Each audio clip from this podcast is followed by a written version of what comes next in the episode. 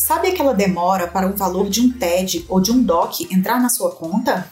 O Pix está chegando para transformar o modelo atual de transferências bancárias. Com o Pix, elas serão instantâneas e quem já estiver cadastrado em breve vai poder fazer transferências em tempo real. Mas quais os riscos e custos dessa novidade? E o que vai melhorar de fato por meio do Pix em relação às transferências tradicionais? Eu sou a Cris Rosa. E eu sou a Erika Abi e você está ouvindo Digitalize, um bate-papo promovido pela plataforma Bússola com especialistas do mundo digital. Seja bem-vindo. Você está ouvindo Digitalize.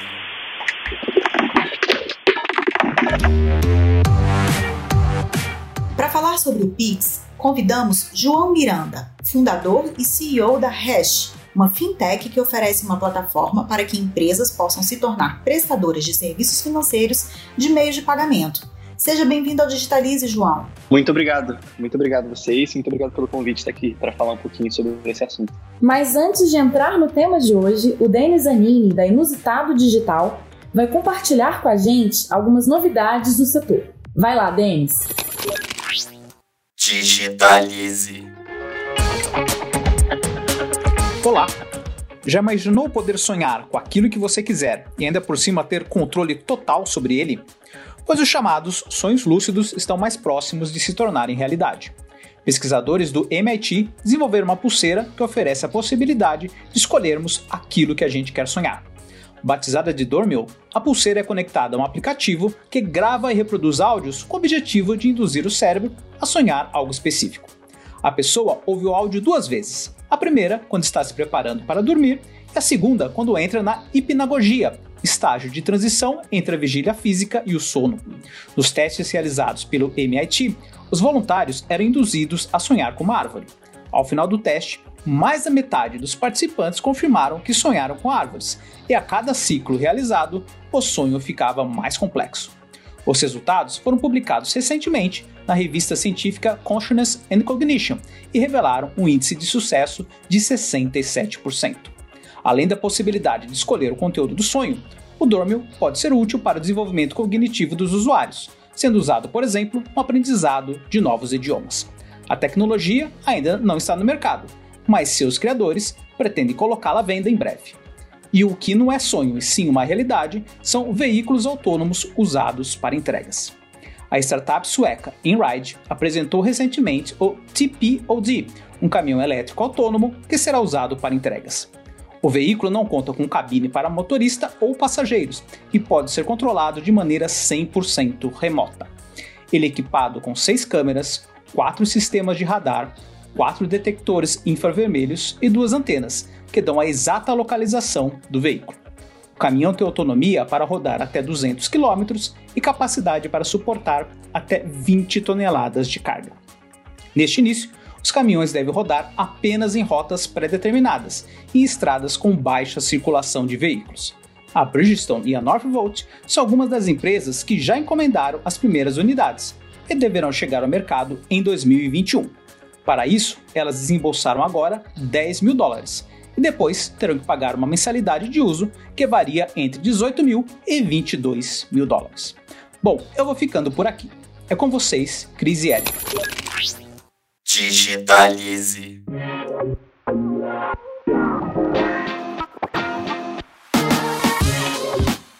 E agora chegou a hora de falarmos sobre o Pix. João, explica pra gente sobre esse novo sistema, por favor. Ele veio mesmo para substituir o TED e o DOC? E quando começa efetivamente a funcionar? O Pix é um sistema completamente novo, diferente de, de tudo que já foi construído. Ele está sendo construído do zero pelo Banco Central, que é quem regula o, o mercado financeiro. Ele de fato veio para mudar drasticamente como o dinheiro se movimenta dentro do nosso país. Com certeza ele vai impactar muito o uso de DocTed, porque é basicamente, se você fosse fazer uma analogia com DocTed, é basicamente um DocTed instantâneo e para pessoa física, inclusive, sem custo. Você tira todas as dores que você tinha antigamente de, poxa, só posso fazer uma transferência durante o dia, se passou de certo horário eu não vou conseguir fazer a transferência. Em muitos lugares você ainda tem altos custos para fazer esse tipo de transferência. Vai se tornar algo super instantâneo E já foi, ele já foi pensado para ser muito prático. Então, algo que aconteceu recentemente foi a primeira fase de cadastro de chaves, que é a maneira de um usuário, de uma pessoa, se identificar no sistema do Pix, que é basicamente você pode se identificar pelo seu e-mail, seu CPF, seu telefone, e com isso, ao invés de, por exemplo, vou fazer uma TED, eu vou ter que passar meus dados bancários, agência, conta, você simplesmente vai passar uma dessas chaves. Então, de fato, ele vem para mudar drasticamente a experiência é, e a usabilidade de você poder movimentar o seu dinheiro. Como eu comentei, você te, a gente teve essa primeira fase de registro de chaves, que é basicamente você, na sua instituição, no seu banco, onde você guarda o seu dinheiro, você cadastrar esses dados. Depois disso, você tem a abertura inicial de alguns testes, e no dia 16 do 11 você tem de fato o Go Live, né, que é de fato o sistema aberto para que todo mundo possa usar. E, e esse cadastro, é, enfim, ele é feito direto no banco? Se, quando eu for fazer uma transferência, por exemplo, é preciso que tanto quem paga como quem recebe esteja cadastrado? Isso é algo muito interessante do Pix, porque o trabalho que o Banco Central fez nos últimos anos, especialmente nos últimos meses, né, foi de criar, padronizar como o serviço vai ser oferecido e tentar, de fato, via os grupos de trabalho que empresas do mercado pudessem participar, entender qual seria a melhor dinâmica, qual seria a melhor experiência. Então, a maneira de você realizar essa operação, é, já existe um protocolo, né, uma maneira que o padronizado do sistema, mas para o usuário final, que vai de fato operar, vai depender muito da instituição que ele está usando. Porque, por exemplo, os bancos, eles vão usar esse sistema do Banco Central para acionar o Pix dentro dos seus aplicativos, dos seus sites. Então, cada, cada pessoa que for usar o Pix, ela vai usar dentro da sua instituição, onde você guarda seu dinheiro, né, em um banco, por exemplo. E a maneira de usar de fato vai depender muito de como o banco vai colocar a usabilidade lá. Mas, de modo geral, você vai ter, por exemplo, a transação via um QR Code que você vai conseguir ler e transferir o dinheiro. Ou identificar uma chave, né? Alguém vai falar, ah, esse é meu CPF. Você vai colocar o CPF você vai já ter os dados todos da pessoa e vai poder mandar o dinheiro para aquela pessoa. Então, é bem simples. Os detalhes de como vai funcionar na prática ali no seu aplicativo vai depender muito de como o banco ou a sua instituição, né, onde está o seu dinheiro, vai implementar isso. E aí tem grandes desafios de usabilidade, de experiência, mas a ideia é ser o mais enxuto, o mais rápido possível. Em cerca de segundos você terminar uma operação. No caso de quem tem várias contas em vários bancos, como é que, para onde vai o dinheiro? Por exemplo, se você dá o número do CPF, vai para um banco A, B, C ou D, como é que fica essa distribuição? Legal, essa é uma ótima pergunta. É, essa discussão aconteceu bastante na, nos últimos meses, nas últimas semanas. O que foi feito é que essas chaves que você cadastra, como pessoa física, por exemplo, você pode cadastrar até cinco chaves diferentes, ela obrigatoriamente está atrelada a algum banco. Então, por exemplo, eu, João, quero cadastrar o meu CPF como uma chave Pix no banco X. Então, quando eu passar o meu CPF, sempre meu CPF vai estar atrelado ao João no Pix com o banco X. E eu quero usar o banco, o banco B ali para também receber dinheiro. Só que eu não vou poder cadastrar meu CPF, porque meu CPF já está cadastrado. Então eu vou ter que usar outra chave, por exemplo, o meu e-mail. Então eu sei que quando eu usar meu CPF, vai para o banco X, quando usar meu e-mail, vai para o banco B putz, eu quero trocar, né? Eu quero usar meu CPF em outro banco. Aí você vai ter que fazer a portabilidade, que aí você vai ter que pedir para o seu banco para transferir a sua chave que está nele para esse outro banco. É, é, isso é até uma analogia que você. Acho que o pessoal, as pessoas estão mais acostumadas, por exemplo, com portabilidade de número telefônico, né? Isso. É. é manter o número e mudar de operadora. É mais ou menos essa mentalidade. Você vai ter sua chave, ela vai estar atrelada a um banco. Você vai querer mudar ela para algum outro banco. Aí você vai ter que fazer a portabilidade. É seguro o Pix? Acho que o Pix é tão seguro quanto qualquer outra transação digital.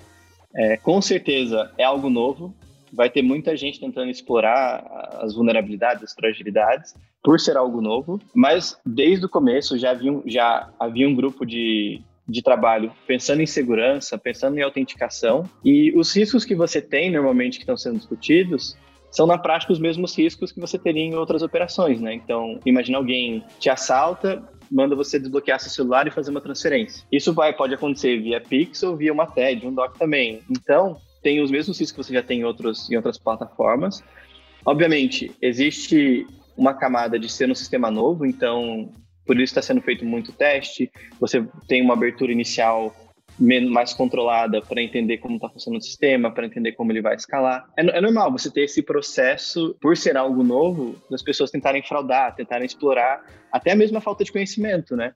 É, no exemplo de você cadastrar essas chaves, existiu a Kaspersky, que é uma especialista em segurança digital, ela identificou no primeiro dia de cadastro de chaves 30 domínios falsos de pessoas mal intencionadas criando domínios que pareciam, por exemplo, a tela do seu banco para você cadastrar suas chaves lá. Então, por ser algo novo, é natural que exista uma tentativa maior de fraude. Mas ainda assim, os riscos são similares aos que você já tem hoje nos outros meios de, de pagamento. João, você falou de chave Pix, QR Code, né? Uhum. Quais as tecnologias mesmo assim, que envolvem o Pix? E na prática, como é que vai funcionar? Assim? Como é que a pessoa faz essa transação? Legal. É, o, o seu aplicativo, né, para você usar o Pix, vai ser o aplicativo do banco que você cadastrou os seus dados para usar o Pix. Então, se você usa um banco A e você cadastrou suas chaves lá, dentro do aplicativo desse banco você vai ter a seção lá de Pix. Então, por exemplo, assim como às vezes você vai ter lá a opção, imagina, fazer um TED. Você vai fazer o quê? Você vai colocar para quem vai o TED, que normalmente ele vai te pedir o documento, a agência, a conta, a finalidade da operação, o valor, e aí você vai confirmar, colocar sua senha do, do seu banco uhum. e vai aprovar a transação. É, e aí, um tempo depois, você vai saber se a transação foi de fato executada ou não. A diferença, por exemplo, nesse cenário, vai ter uma seção lá de PIX, a gente não sabe ainda como cada banco vai chamar, né? Se vai ser, ah, faça um PIX, ou faça uma transferência via PIX. Também tem uma questão de, de marca, né? Mas, basicamente, quando você for fazer um PIX, né? Fazer uma transferência via PIX, você uhum. vai colocar o dado da pessoa, por exemplo, que você quer transferir. Então, por exemplo, alguém que cadastrou o CPF, a pessoa vai gerar o CPF, ele já vai identificar quem é que vai receber, o destinatário, você vai colocar o valor, vai provavelmente, ele vai pedir uma senha né, de autenticação, assim como qualquer outra operação, e aí, naquele instante que ele for processar, ele já vai dizer, ó, a transação foi aprovada. E aí, o que, que o sistema né, do Pix faz, do, do Banco Central faz? Ele basicamente vai receber esses dados, falar, olha, você quer fazer uma transação para fulano de tal. Ele vai pegar esses dados, ele vai mandar esse dado na hora para a instituição da pessoa que vai receber ou da pessoa que você quer receber o dinheiro. Uhum. E vai falar, olha, tem essa, essa transação via Pix. Posso aprovar ou não? E aí ele vai aprovar e na hora ele já vai. E nesse momento está aprovado, ele já tira o dinheiro de quem tem que tirar e instantaneamente já coloca líquido, né? Já manda o dinheiro para onde tem que mandar. Então, essa movimentação de dinheiro é em tempo real o dinheiro vai sair da conta de uma pessoa na hora e vai estar na conta da outra pessoa na hora. E essa é a grande diferença, né? Por isso que foi feito um sistema do zero, porque antes o sistema de, de transferência para TED Doc, uhum. ele não é feito instantaneamente. Não é cada TED que você faz que o dinheiro se movimenta. Ele é feito no modelo de compensação. No final do dia você vê de onde, de qual banco saiu o dinheiro, de qual banco entrou o dinheiro. Você faz uma compensação para ver os saldos e transfere só a diferença de saldo. Então você faz diariamente essa operação. No Pix não. Instantaneamente, a cada operação, o dinheiro se movimenta. E eu fiquei na dúvida das operações. É, é, só, são só transferências bancárias ou você pode fazer outro tipo de coisa? Um pagamento? É, você pensa assim, o Pix é uma plataforma para você movimentar dinheiro. Então, eu tenho, por exemplo, eu, João, eu tenho dinheiro na minha conta. Eu quero usar esse dinheiro para fazer qualquer coisa, né? Eu quero transferir para alguém. Eu posso, por exemplo, eu quero usar esse dinheiro que já tem na minha conta para pagar a conta de um restaurante que eu fui, ou eu quero usar esse dinheiro na minha conta para pagar um boleto, ou para pagar uma fatura de internet. Enfim, eu, eu quero usar esse dinheiro. O Pix, ele é uma maneira que eu posso fazer tudo isso que eu quero de maneira instantânea. Óbvio, vai depender do outro lado, né? Então, por exemplo, se eu quero ir para um restaurante e o restaurante não aceita Pix, eu não vou conseguir usar meu dinheiro.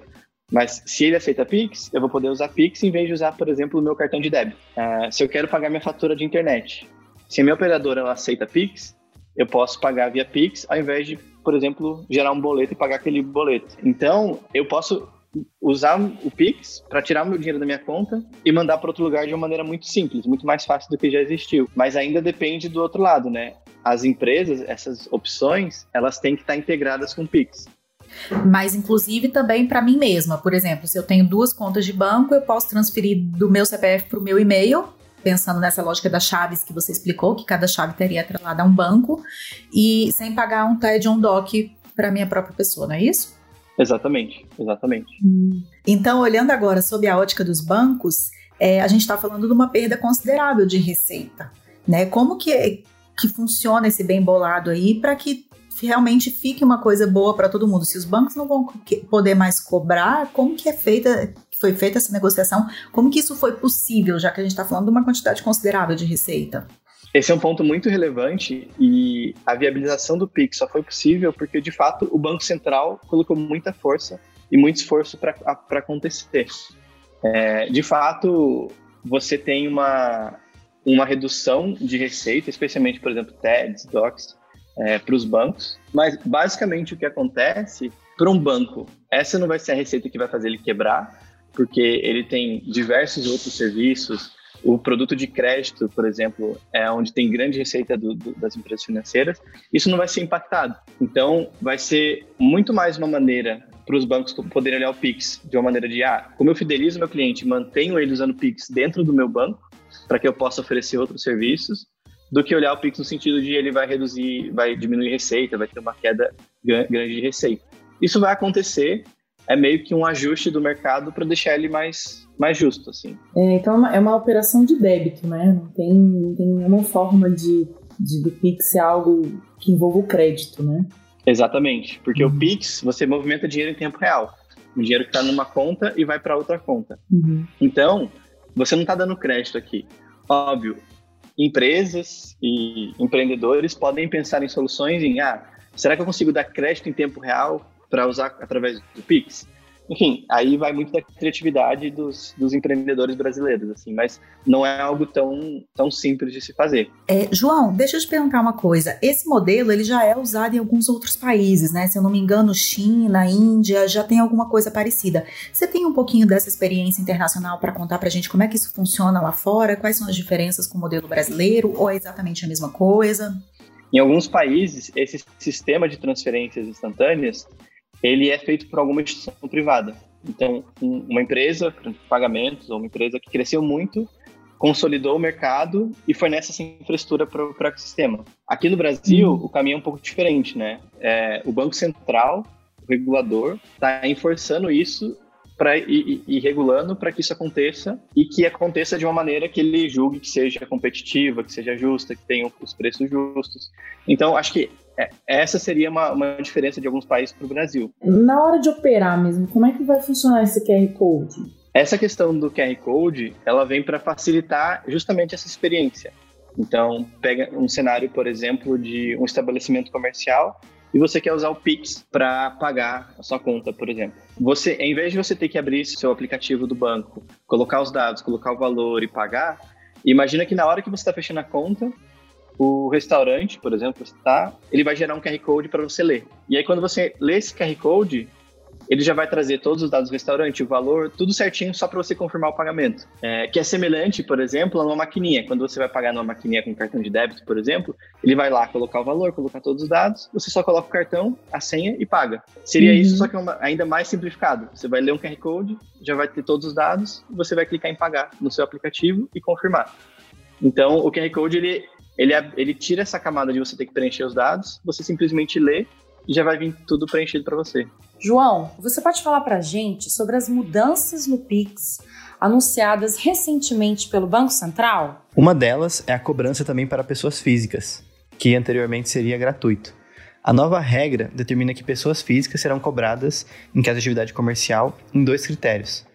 Primeiro, por transações via QR Code dinâmico, que é um tipo de QR Code que permite inserir informações como data de vencimento, multas, identificador de um pedido, e para também pessoas físicas que receberem mais de 30 transações no mês. A partir da 31ª haverá um custo. Além disso, as, as, instituições financeiras que eventualmente forem envolvidas em fraudes poderão ser multadas entre 50 mil a 1 milhão de reais. Essa é uma medida para até mesmo proteger os usuários do sistema é, e garantir que todos estejam alinhados para evitar fraudes ou qualquer tipo de problema no sistema. E por último, eles também anunciaram o Pix Cobrança, que é uma maneira de lojistas, fornecedores, prestadores de serviço poderem emitir um QR Code dinâmico para realizar pagamentos imediatos e também deixar agendadas cobranças com vencimentos futuros. Então, por exemplo, um boleto para um pagamento futuro, alguma conta é, de consumo que você queira deixar agendado para pagamento, isso também vai ser possível com esse novo, essa nova modalidade. Bom, então é isso. Obrigada pela sua participação, João, no nosso podcast Digitalize. E tem algo mais aqui que você possa acrescentar para gente? Essa iniciativa do Banco Central vai mudar muito a dinâmica ainda de como funciona a movimentação financeira no nosso país. Mas eu acho que algo para a gente ter em mente é que não vai ser, eu não acredito que seja uma mudança extremamente rápida, porque a gente tem um país gigantesco com uma diversidade cultural, de comportamento de compra muito, muito, muito grande. Muita, você ao mesmo tempo que você tem pessoas que usam o aplicativo, já pagam por QR Code, pagam online, você tem grande parte da população que ainda nem tem acesso à internet direito, que não usa aplicativos. Então, essa é uma mudança gradual que vai levar alguns anos, mas que de fato acho que é uma das grandes iniciativas do Banco Central digitalizar e dar acesso a essas tecnologias, especialmente essas pessoas que não têm muito acesso, que não, não, não conhecem muito de tecnologia, das inovações de pagamentos, de serviços financeiros. Então, acho que é um movimento de anos, mas acho que é um, um dos principais movimentos que o Banco Central fez para ir para esse caminho de digitalizar mais o nosso país e de dar mais acesso, especialmente a quem hoje não tem nenhum acesso ao serviço financeiro. Obrigada, João. E você que está nos ouvindo, se você está aqui com a gente pela primeira vez, assine o nosso canal para ser notificado sobre os próximos episódios. Confira muita informação do universo digital nos episódios anteriores. E até o próximo Digitalize. Tchau, pessoal. Tchau, tchau. Tchau, tchau.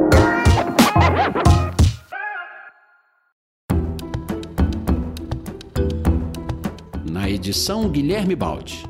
Esse podcast faz parte da plataforma Bússola, um produto do grupo FSB.